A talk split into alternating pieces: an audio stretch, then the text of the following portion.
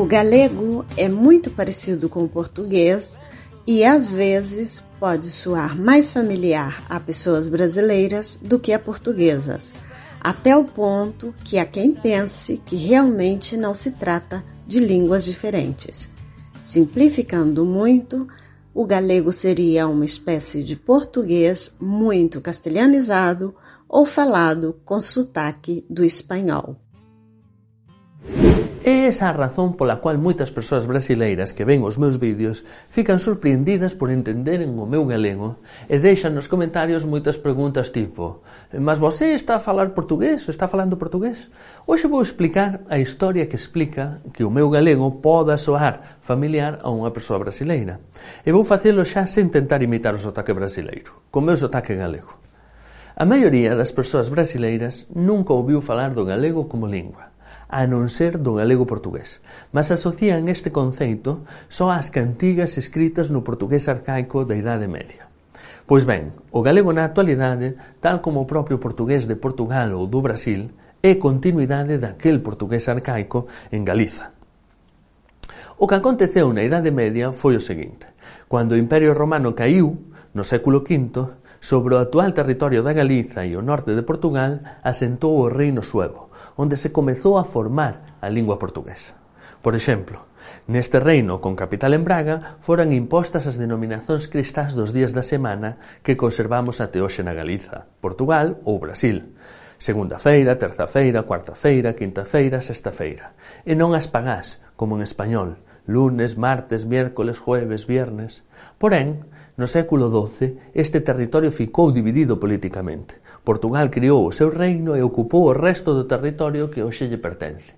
E a Galiza ficou integrada primeiro no reino leonés e depois no castellano. Mesmo así, a división política non trouxe inmediatamente unha división lingüística.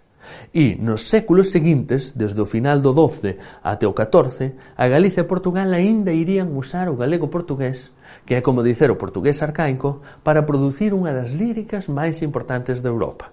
As cantigas de Amigo, de Amor, de Escarnio Maldicer, de Santa María...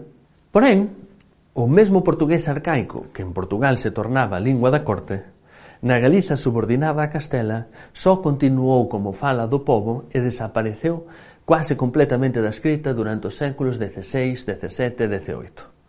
É o contrario do que aconteceu no Brasil, onde nese período, nese mesmo período, a colonización portuguesa provocou que o portugués se fose sobrepondo ás linguas indíxenas e xerais até se tornar, no século XVIII, co Marqués de Pombal, a única lingua oficial. Na Galiza, o galego permaneceu como lingua exclusivamente oral até a segunda metade do século XIX cando algúns intelectuais comezaran a escrevela de novo. Só que xa coa ortografía do castellano, sen ter en conta o portugués. Pois nen sequera había memoria de que Galicia e Portugal tivesen un pasado literario común. E así permanece até hoxe, onde o galego se aprende nas escolas há cuatro décadas, mas coa ortografía do castellano.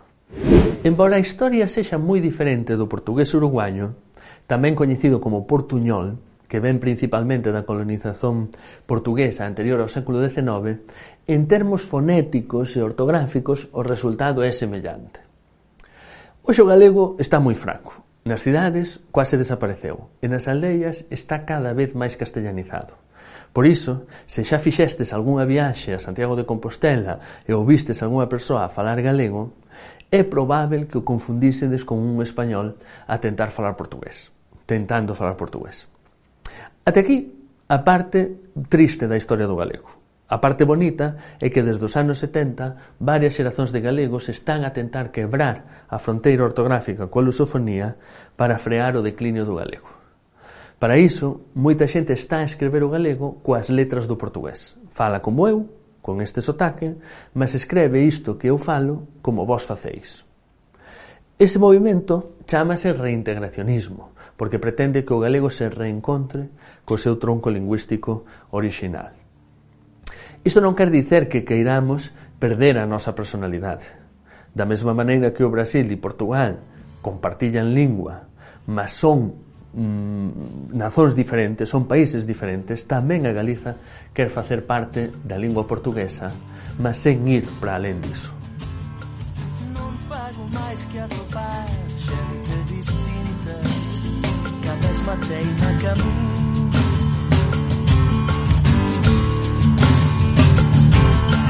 Não pago mais que ouvir outras vozes.